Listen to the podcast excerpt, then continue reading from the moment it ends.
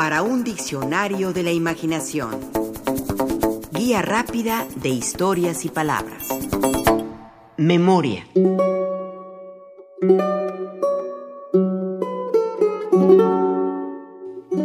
Jorge Manrique, en un poema de hace muchos ayeres, recordaba a su amada con estas bellas palabras. Cada vez que mi memoria vuestra beldad representa, mi penar se torna gloria, mis servicios en victoria, mi morir vida contenta. Y continuaba de esta manera en su rememoración. Y queda mi corazón bien satisfecho en serviros, el pago de sus suspiros hallo por buen galardón, porque vista la memoria en que vos os representa, su penar se torna gloria, sus servicios en victoria, su morir vida contenta.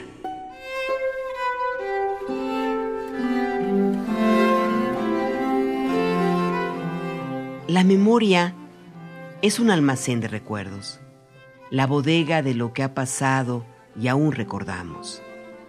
Es el disco duro de la vida donde se guarda eso que hicimos, eso que dejamos de hacer, los momentos más dichosos y más tristes las memorias más tiernas y vívidas, e incluso aquello que nos duele y deseamos olvidar. La memoria se lee en el diccionario es la capacidad de recordar. También la imagen o conjunto de imágenes de hechos o situaciones pasados que quedan en la mente. Se trata de un acto que nos parece provenir de las emociones, pero que se trata de una mera reacción química. Así, la memoria es una función del cerebro que permite al organismo codificar, almacenar y recuperar la información del pasado.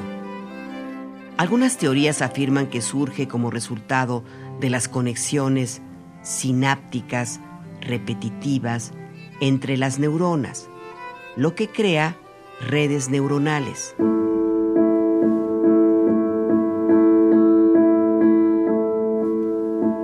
La memoria es el diario que todos llevamos, afirmaba Oscar Wilde. No le faltaba razón. Ahí apuntamos todo, o casi todo, porque los recuerdos pueden ser duraderos y muy presentes, o fugaces y esquivos. Hay como Funes el memorioso, el estupendo personaje de Jorge Luis Borges, quien puede recordarlo todo, todo y que no es, a final de cuentas, una bendición, sino una condena. Es necesario olvidar, dejar que algunos recuerdos inútiles o dolorosos se pierdan en algún recoveco de la memoria. También existe el engaño.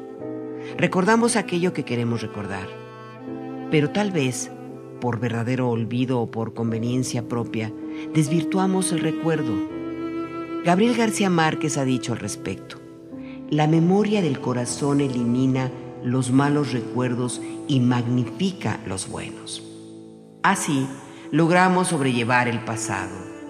En otra parte dijo, la vida no es lo que uno vivió, sino lo que uno recuerda y cómo la recuerda para contarla. En eso coincidía el gran José Emilio Pacheco, quien en su poema Memoria nos amonesta y aconseja. No tomes muy en serio lo que te dice la memoria. A lo mejor no hubo esa tarde. Quizá todo fue autoengaño. La gran pasión solo existió en tu deseo. ¿Quién te dice que no está contando ficciones para alargar la prórroga del fin y sugerir que todo esto tuvo al menos algún sentido.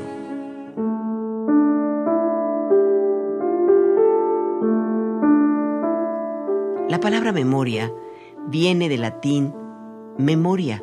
Se trata de un vocablo formado a partir del adjetivo memor, el que recuerda, y el sufijo ia, usado para crear sustantivos abstractos y que también dio el verbo memorare, recordar, almacenar en la mente. En la memoria están los recuerdos del amor, Por ejemplo, en este poema Inmortalidad de Amado Nervo, en que hace memoria de su amada inmóvil. No, no fue tan efímera la historia de nuestro amor. Entre los folios tersos del libro virginal de tu memoria, como pétalo azul está la gloria doliente, noble y casta de mis versos.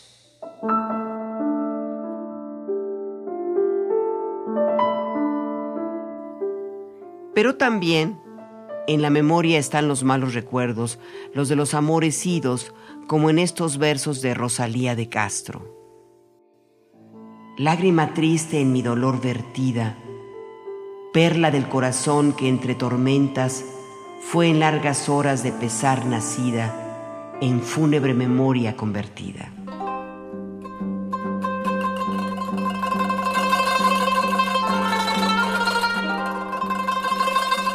Por supuesto, antes de los romanos hay que buscar en los griegos el origen de la palabra memoria. En realidad proviene de neme, que significa eso, precisamente memoria, y que a su vez es la raíz de nemósine, la titánide que en la antigua Grecia personificaba la memoria. Nemósine es la que sabe todo lo que ha sido, es y será. Por eso, también es una diosa del conocimiento y se le representa con una lámpara porque lo que sabe y recuerda, ilumina. Es tan sabia que de ella salieron las nuevas musas.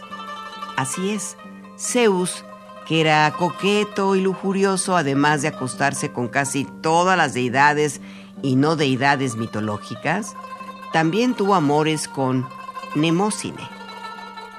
Ayuntó con ella por nueve noches seguidas y dio a luz a Calíope, musa de la elocuencia, Clio, musa de la historia, Erato, musa de la elegía, Euterpe, musa de la música, Melpómene, musa de la tragedia, Polimnia, musa de la retórica, Talía, musa de la comedia, Terpsícore, musa de la danza, y Urania, musa de la astrología y la astronomía.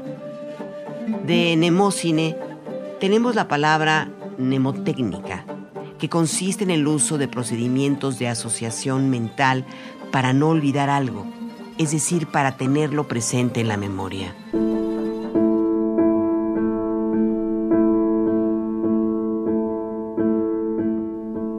La memoria es lo que nos queda tras la vida que pasa. Lo dice el escritor Jorge Isaacs, sí, el mismísimo de la famosa novela María, en unos versos de su poema En la noche callada. Ay, cuántas veces en las lentas horas de la noche callada, antes que el sueño, venga a cerrar mis párpados, recorre mi memoria tenaz los bellos días de lloros y de risas infantiles a que siguieron tan hermosos años.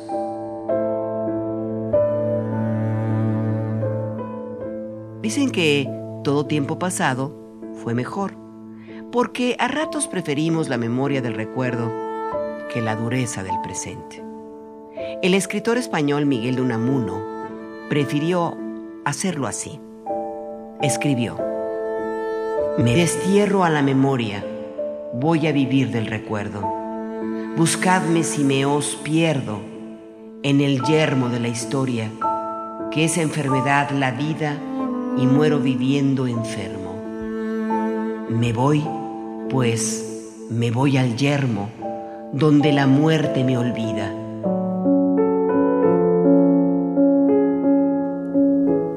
Hay por supuesto quien ya no recuerda como debería, cuando los recuerdos se borran y la memoria se desvanece o se diluye, como en quienes padecen Alzheimer, y también en Antonio Machado, quien en uno de sus versos se queja.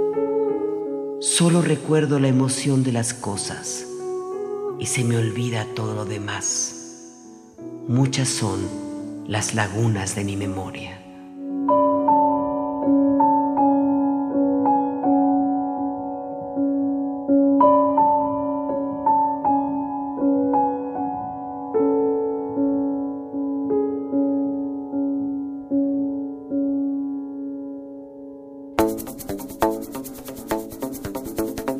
Participamos en este programa Juan Ramírez, Rafael Méndez, María Eugenia Pulido, Mauricio Carrera y Pilar Muñoz.